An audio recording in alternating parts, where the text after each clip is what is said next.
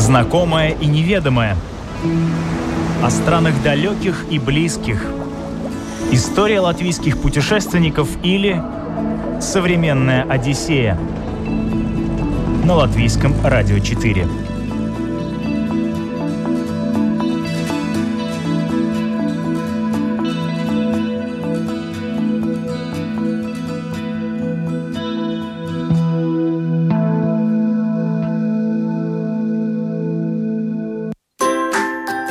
Границы закрыты, но истории путешественников безграничны. Современная Одиссея продолжается. Мы представляем вашему вниманию специальный проект программы «Вокруг света, не выходя из дома». Игорь и Оксана Русаковы, которые исколесили практически весь мир, на наших волнах поведают знакомое и неведомое о странах далеких и близких.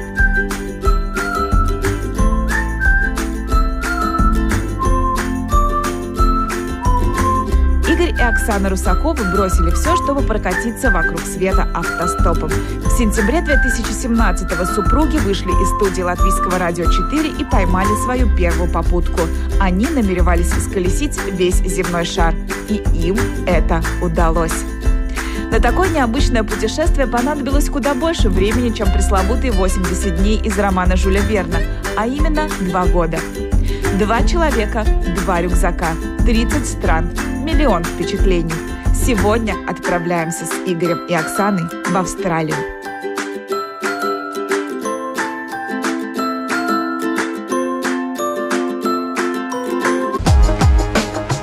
Современная Одиссея на латвийском радио 4. Сегодня мы расскажем о такой стране, как Австралия. И в Австралии мы побывали в рамках нашего кругосветного путешествия. И чтобы добраться просто в Австралию, это было целым испытанием на самом деле. Мы знали, что, в принципе, нам очень легко можно оформить э, визу туда, потому что ее можно заполнить просто онлайн. И мы думали, это будет так же легко, как и в другие страны. У нас до этого не было никаких проблем с визами.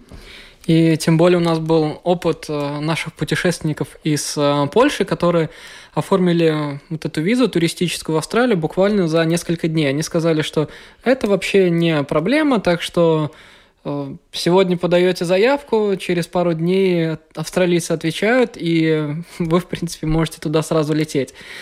Но когда мы заполнили заявку, все пошло не так, как мы хотели, и Оксане дали визу сразу. Буквально на следующий или через два дня мне э, сказали, что да, я могу лететь в Австралию, но Игорю ответа не дали. И мы думали, ну, через пару дней он получит тоже свой ответ. И буквально через день мне прислали а, письмо по электронной почте, из, в котором было написано, что мне необходимо прислать еще огромный пакет а, документов, и только тогда они будут рассматривать а, визу, мою заявку еще раз, и, возможно, тогда только дадут. Мы собрали эти документы ну, довольно-таки быстро, в течение одного дня, и отправили. В итоге мы не смогли дождаться ответа, э, насчет визы Игоря и подали просто еще раз новую визу, а ту закрыли. И ждали такого же ответа. Но поскольку мы вообще не были готовы к тому, что мы сразу не получим эту визу, мы уже купили билеты в Австралию. Мы думали, что это будет так легко, и то есть у нас на руках были билеты туда, но не было визы. Да, и визу на самом деле мы так и не получили изначально. И те билеты, которые у нас были на руках в Австралию, пришлось их э, просто потерять. И потом мы подавали еще раз, точнее я подавал еще раз э, заявку на визу, будучи уже в Новой Зеландии, и мне тогда дали э, добро, и мы летели в Австралию уже с Новой Зеландии.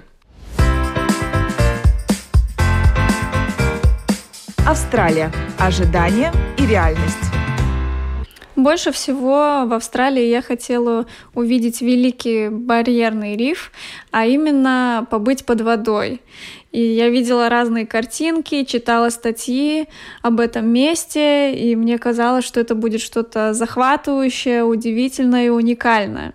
И когда мы доехали уже до самого э, барьерного рифа, точнее, когда мы начали к нему еще подъезжать, там, может быть, оставалось 400 километров, мы заметили, что погода как-то стала сильно ухудшаться, и начал накрапывать дождик, и как-то стало больше облаков, в общем, с погодой как-то становилось все хуже и хуже, но нам деваться уже было некуда. Мы ехали в город Кейрнс, называется, где самое лучшее место, чтобы посмотреть на большой барьерный риф.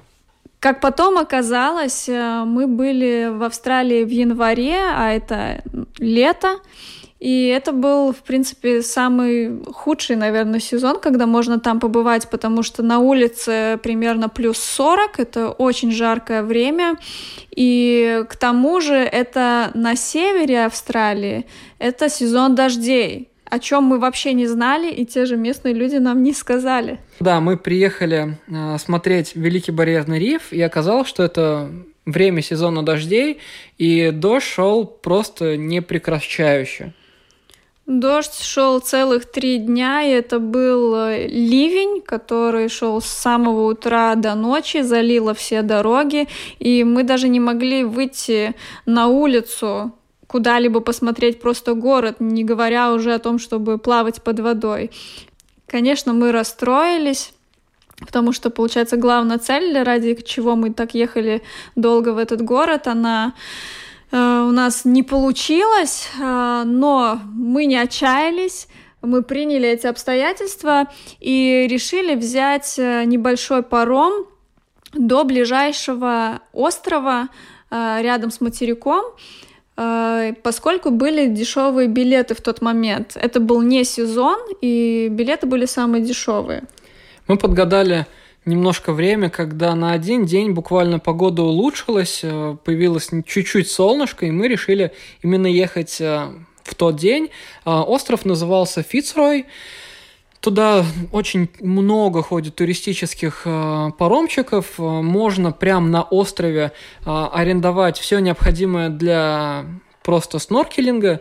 Это ласты, специальный костюм, маску, трубку и в хорошее время посмотреть на барьерный риф просто великолепно тогда все будет. Но да, нам вот, э, к сожалению, не повезло с погодой.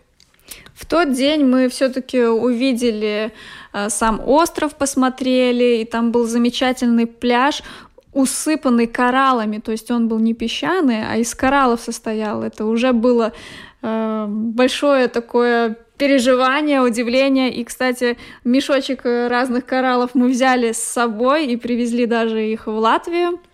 Настолько они нам понравились, но э, мы плавали под водой, и вот тех картинок, которых я ожидала увидеть, как в интернете с Великого барьерного рифа, я не увидела, потому что из-за предыдущих дней с дождем вода была достаточно мутная, она была зеленоватая, и да, я видела некоторые кораллы и разные водоросли и рыбу, но не дальше двух метров, наверное. То есть это не было так захватывающе, как хотелось бы.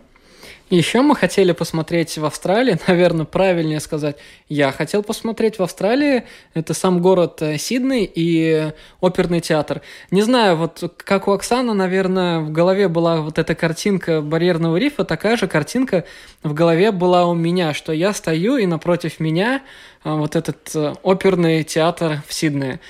Мы потратили много денег, мы потратили достаточно много времени, чтобы, получается, с самого севера Австралии вернуться опять э, на юг и посмотреть вот этот оперный театр. Я могу сказать, что впечатления у меня были, конечно, очень большие. Я э, испытывал что-то похожее, как когда мы были в Куала-Лумпуре, я не мог поверить, где я нахожусь. Вот то же самое, ну, очень-очень похожее, было, когда я был в Сиднее. Я не мог поверить, что я вижу своими глазами, и тем более, если представить, как далеко находится Австралия от Латвии, просто как-то взрывало мозг.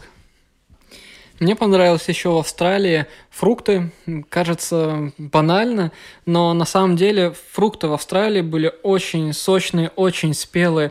Таких фруктов, я не знаю, может быть, нам просто не везло, мы не встречали в Азии, а вот Австралия для нас показалась вообще просто потрясающим местом, где можно кушать фрукты. Фрукты относительно всего остального были довольно-таки дешевые и доступные. То есть это арбузы, дыни, что еще? Я даже черешню покупала для себя. Да, то есть все такие фрукты. Авокадо, особенно да. авокадо, такой спелый, вот сказочно. Так что фрукты в Австралии это отдельная такая тема, что стоит попробовать.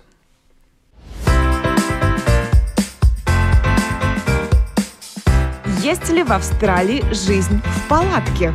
Найти место для палатки на самом деле было очень тяжело, потому что во всех э, городах, где есть э, пляжи, Нельзя, к сожалению, ставить палатку, там официально стоят знаки, и полиция мимо проезжает периодически. Если увидят палатку, то сто процентов подойдут и скажут, что нужно это все убрать. Поэтому мы пытались прятаться за какими-то большими камнями, валунами, в каких-то кустах. То есть у нас не было выбора, мы не могли найти каучсерфинг э, часто. И поэтому, да, мы были около пляжа и просто находили место, где более не видно будет э, для других людей наша палатка. Она была хорошего цвета зеленого, и когда мы ставили ее за какие-то кусты, ее не было действительно видно. Это важно для путешественника, именно даже цвет палатки выбрать правильный. Также мы использовали иногда кемпинги, но это достаточно дорогое удовольствие, потому что самый дешевый кемпинг, который мы нашли, он стоил 20 австралийских долларов. А, например, в другом городе, более туристическом и рядом с пляжем, простой кемпинг, куда не входило даже электричество, мне кажется, просто место для палатки на полянке стоило 60 долларов австралийских. Это просто нереальные деньги. И там мы нашли местный парк рядом э, с пляжем, где были общественные туалеты и души, и скамейки со столами, и вот э, поближе к какому-то дереву поставили очень поздно вечером палатку и смогли переночевать. Насчет особенностей жизни могу сказать следующее, что австралийцы просыпаются довольно-таки рано. Возможно, это было потому, что мы были летом, и днем становится очень-очень жарко, и все австралийцы, большинство из них, просыпаются в районе 5-6 утра, и мы периодически встречали пол шестого утра людей уже на пробежке или просто собак выводили некоторые люди погулять. Вот, это для меня показалось таким очень странным моментом, что, ну, так рано, и люди уже на ногах. Для нас это означало, что мы должны быстренько свернуть нашу палатку до того, как э, большой поток людей пойдет, потому что они, как законопослушные, э, наверное, позвонили бы местной полиции. Поэтому мы ложились спать, наверное, в 8-9 вечера. Э, там быстро очень было, становилось темно, во сколько. И в 5 утра, даже иногда чуть раньше, мы просыпались каждое утро.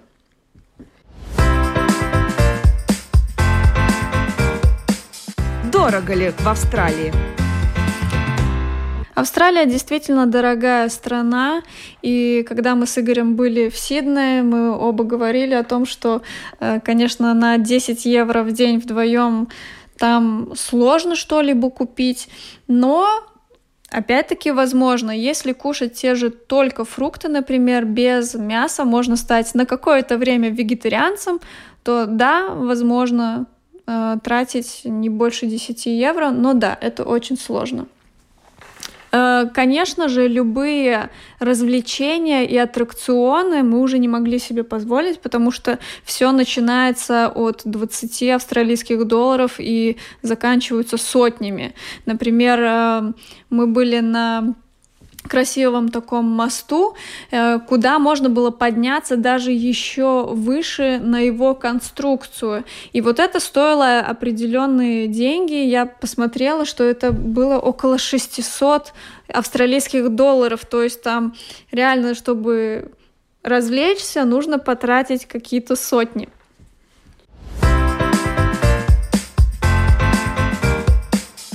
Какие они, австралийцы? А, с местными мы, конечно, общались тоже. В основном, когда оставались э, через каучсерфинг, а, через каучсерфинг мы, наверное, оставались два раза. А, один раз э, это был молодой парень, австралиец, светлая кожа, очень похож по темпераменту на наших европейцев. Понять его было легко.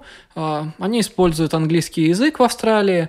Второй раз мы оставались у другого австралийца, но оставались уже на яхте, о чем немножко позже расскажем.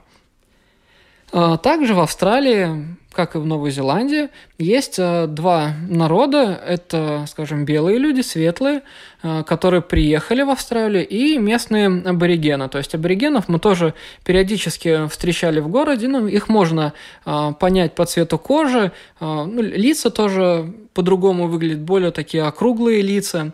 Нос э, тоже отличаются очень сильно от европейцев. Что стоит посмотреть в Австралии? Вокруг Сиднея есть э, несколько национальных парков. Э, туда, наверное, не ходят, мне кажется, автобусы, но только, может быть, специальные туристические. Лучше всего арендовать машину и поехать туда у нас были друзья, которые возили нас по всем паркам. И действительно там есть что посмотреть. А, например, э, Дженолан пещеры, огромнейшие пещеры. Я первый раз въезжала на машине в пещеру. То есть она настолько большая, что там можно проехать на машине. И мы тоже ходили вокруг. Очень красивое место. Там есть своя история, есть туристический магазин. Кстати, откуда мы тоже купили себе небольшой сувенир.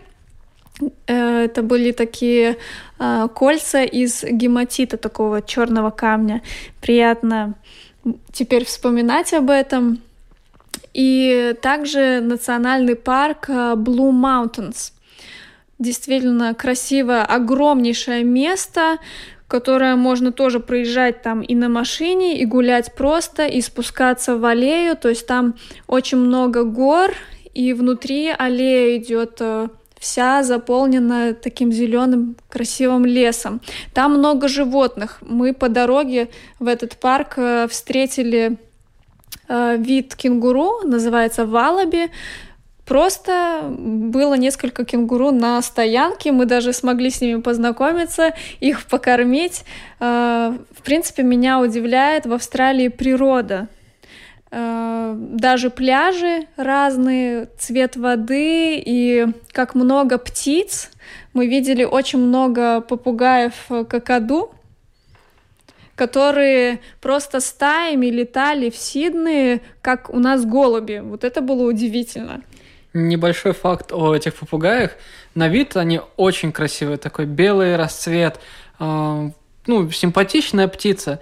Но когда эта птица открывает рот, это просто какой-то ужас. Это не пение, это какой-то крик. Вот наша ворона по сравнению с пением какаду просто там оперный певец, действительно. То есть, ну, настолько этот неприятный был э, звук от этого попугая, особенно когда мы оставались э, в палатке ночевать, и ты просыпаешься там утром э, в 5, 5 утра. утра именно от крика этих какаду, это было не особо приятно.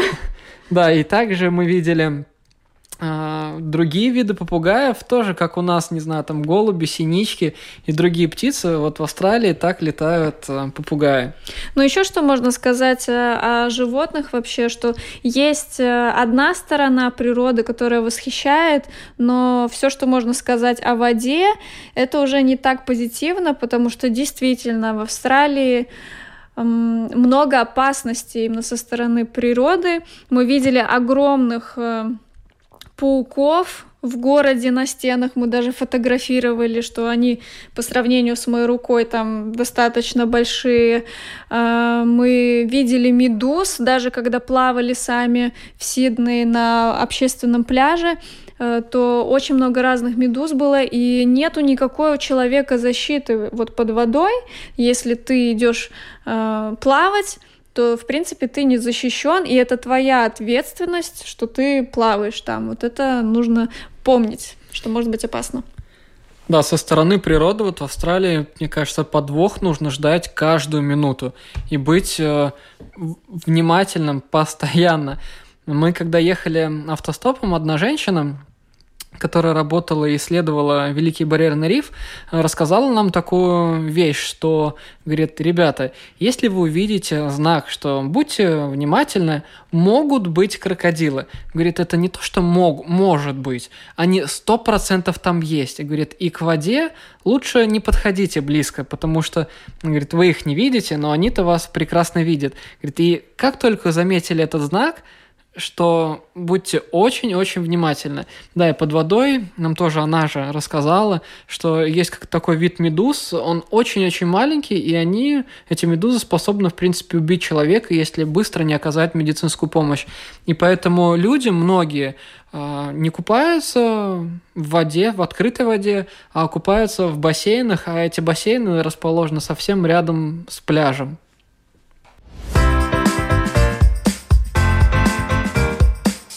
Австралийские истории. Будет ли о чем вспомнить? У нас есть две необычные истории в Австралии. Первая связана с морем и лодкой, на которой мы провели три дня, а вторая именно с водителем. Наверное, начнем э, с лодки, да? Угу. У нас был самый необычный каучсерфинг за два года. Это вот э, э наш хост, он жил на яхте, и мы решили с ним прожить три дня вместе. Первые два дня мы были просто у причала, и это было замечательное время. У него на яхте было, наверное, все для подводного развлечения. Мы использовали каяк, эм, для дайвинга было снаряжение разное. Игорь ходил э, рыбачить тоже, это было классно. И потом на другой день наш капитан сказал, что а хотите ли вы со мной поехать э, в другой город? И мы, конечно же, не имея такого опыта, загорелись, сказали, конечно, да. И он сказал, что эта поездка займет у нас 10 часов э, в открытом море, но по погоде он сказал, что это будет самый лучший день, самые спокойные волны, которые достигали только одного метра. И мы подумали, что, ну, наверное, нас ждет приятная прогулка, как вот прежде на пароходиках, поэтому были воодушевлены этим. И тем более у меня еще была мечта попутешествовать, может быть, даже месяц или полтора э, на яхте, может быть, даже с какого-то, с какой-то одной страны в другую страну, на яхте вот так вот добраться. И для меня это было такое что-то что-то очень долгожданное. И, конечно, да, мы согласились отправиться с ним. И вот когда закончились эти два дня в спокойной реке, потому что мы стояли на якоре в реке, а, мы вышли в море. И когда мы выходили в море, капитан а, так спросил, есть ли у нас опыт а, или нет. Мы сказали, нет, у нас опыта нету. И тогда он предложил, говорит, вот, ребята, есть специальные таблетки, вы можете принять одну, и вам, по идее, будет немножко легче переносить качку. Я как-то... У меня, да, опыта не было, я так не знал даже, что ответить. Оксана, недолго не думая, сразу взяла эту таблетку, выпила, ну и все. А я отказался. Я сказал, что мужики таблетки не пьют, и я пить не буду. Когда мы вышли в открытое море, конечно, у нас зашкаливали эмоции, потому что это было настолько красиво видеть вдалеке берег, видеть э, море, волны высокие, нас сильно качало, смотреть то в небо, то на море. Мы думали, что эти 10 часов мы будем играть вместе, э, читать, может быть, болтать, но Мы совершенно не знали, что нас ждет впереди. А именно мы не были готовы к такой качке, и через 15 минут мы уже почувствовали, что нам становится плохо и Игорю, и мне. Поскольку я приняла таблетку, то мне это было не страшно, и мой желудок, скажем, не звал меня к морю, а Игорь не мог уже с собой справиться. Да, и это было очень так непривычно, что ли. Кажется, вроде бы все классно, как на американских горках. Тебя так то вверх, то вниз, то вода, то небо. А, а потом ты понимаешь, что вот-вот тебе станет э, очень-очень плохо, и тебе придется, скажем, в общем, его тошнило 21 да. раз за все 10 часов. Это было ужасно. Потом Игорь от бессилия просто уже начал спать. А поскольку меня не тошнило, но я себя чувствовала так же плохо, то я проехала все 10 часов закрытыми глазами в одной позе. Это был самый ужасный день за всю кругосветку. Это был самый ужасный опыт. Да, действительно, опыт был очень такой э, запоминающийся, и, наверное, я бы все-таки не хотел бы месяц или полтора вот так вот путешествовать на яхте от страны к стране. На следующий же день Игорю я сказала, что ты как хочешь, а я никуда не поплыву так долго, мне хватило одного дня, и я больше не хочу это повторять. А еще, да, у нас был очень классный опыт автостопа с нашим, э, я не побоюсь этого слова, уже другом Эдом. Мы стопили вот в Австралии, и тот день Оксана очень не хотела уже стопить. Я настоял, сказал, Оксана, еще день, всего там три часа. Говорю, давай немножко попробуем. А если не получится, ну, сейчас где-нибудь палатку кинем, потому что тепло, хорошо, еда есть. Переночуем, а завтра уже поедем тогда дальше. И мы стали стопить. Может быть, стопили 20 минут, может быть, чуть больше. Через какое-то время останавливается машина, в ней сидит э, пожилой довольно-таки человек, лет 60, и он говорит, да, я еду в ваш город, так что давайте, ребята, запрыгивайте. Мы сели к нему в машину, начали ехать, общаться. Очень открытый человек. И мы с ним с первого, наверное, момента сразу же как-то подружились, нашли общий язык. Он сам очень много путешествовал на мотоцикле, на машине, по Азии, по Латинской Америке. Был в таких местах, где мы еще не были. И сначала мы хотели с ним доехать всего лишь до следующего города 200 километров, но пока разговаривали, то поняли, что мы едем по тому же маршруту, как и он. Он тоже сам был на тот момент в отпуске в Австралии и хотел смотреть те же места.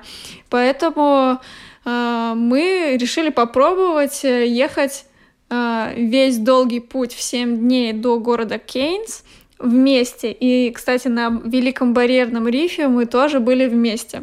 Да, это было просто какие-то супер-мега крутые э, 7 дней, когда мы очень хорошо общались, он увлекается фотографией, я тоже увлекаюсь фотографией, я ему рассказал какие-то принципы, э, вообще, как устроена камера, э, там, ну, разные-разные вещи. Нам было очень интересно, общаться, и когда пришло уже время прощаться, он предложил нам, говорит, ребята, может быть, вы хотите продолжить дальше маршрут, потому что я еду вокруг всей Австралии, говорит, поехали со мной. И, а... конечно, мы хотели, естественно. Конечно. Но у нас уже были, к сожалению, куплены билеты назад в Новую Зеландию. Мы хотели еще попасть вот в Сидней.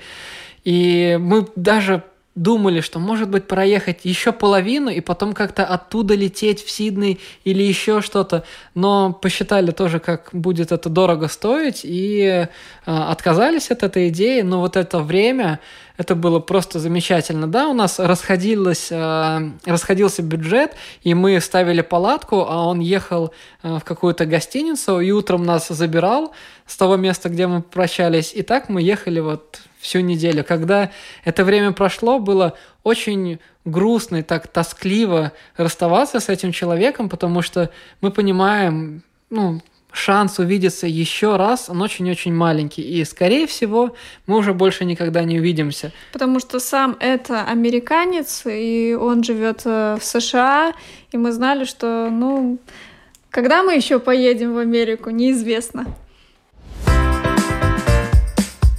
Рекомендации для тех, кто собирается в Австралию. Ну, после изоляции, разумеется. Самая, наверное, основная рекомендация – это посмотреть время и сезон, в который вы едете в Австралию. Мы вот допустили ошибку и поехали туда в январе. Это было лето в Австралии, и температура была очень высокая, 40 градусов, 37 градусов. А, нам было сложно переносить такую температуру, и вот это время, январь, это неблагоприятное время для того, чтобы смотреть барьерный риф. А барьерный риф действительно, ну, стоит посмотреть. Наверное, лучше ехать зимой, когда температура будет э, воздуха гораздо ниже, но все-таки для европейцев летняя, теплая, и тогда тоже не будет сезон когда очень много медуз в воде. Это тоже можно посмотреть в интернете, потому что в январе, когда были мы, это было время, когда медузы приплывают э, к берегу, и их есть несколько видов, и все они опасны для человека, поэтому мы не смогли спокойно насладиться водой и поплавать, хотя э, все пляжи удивительно красивые, и вода теплая, но расслабиться в ней ты не можешь, потому что просто страшно за свою жизнь. Еще такой момент, что отправляясь куда-либо в дорогу, либо просто на прогулку, обязательно нужно брать большое количество воды. То есть полтора литра воды брать ну, обязательно нужно и просто необходимо. Потому что в Австралии вот я запомнил это ощущение, нас как будто высушивало изнутри. Мы пили столько воды, э, как не пили ни в каком другом месте. То есть мы на вечер брали на двоих 3 литра воды. То есть и можно пить, пить и пить. То есть, да, потом мы стали кушать арбузы, где тоже, в принципе, воды много, и таким образом еще как бы баланс вот этот э, жидкости в организме компенсировать. Но об этом 100% стоит думать. Очень важно иметь солнцезащитный крем, без которого 100% нельзя проводить время на солнце. А, я по своей глупости очень сильно обгорела, потому что мне казалось, я пойду купаться буквально на полчасика и ничего не будет, но поскольку я была в каяке открытом, то у меня абсолютно сгорели ноги. Это сильная боль, которая не сходит около недели. То есть лучше лишний раз намазаться солнцезащитным кремом, чем потом э, просто быть неспособным куда-либо ходить и одевать одежду из-за боли и другим кремом мазаться, допустим, алоэ, восстанавливать кожу, это того не стоит. Ну, у меня другой, скажем, совет. Я крема не особо люблю, потому что я потом чувствую себя как-то жирно.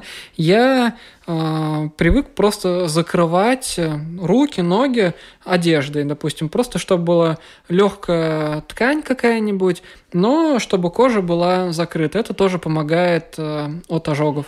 Кстати говоря, о особенностях э, местного населения. Я была удивлена, что в жару э, девушки не одеваются открыто. То есть мы привыкли, что если очень жарко, то ты одеваешь шорты и майку открытую.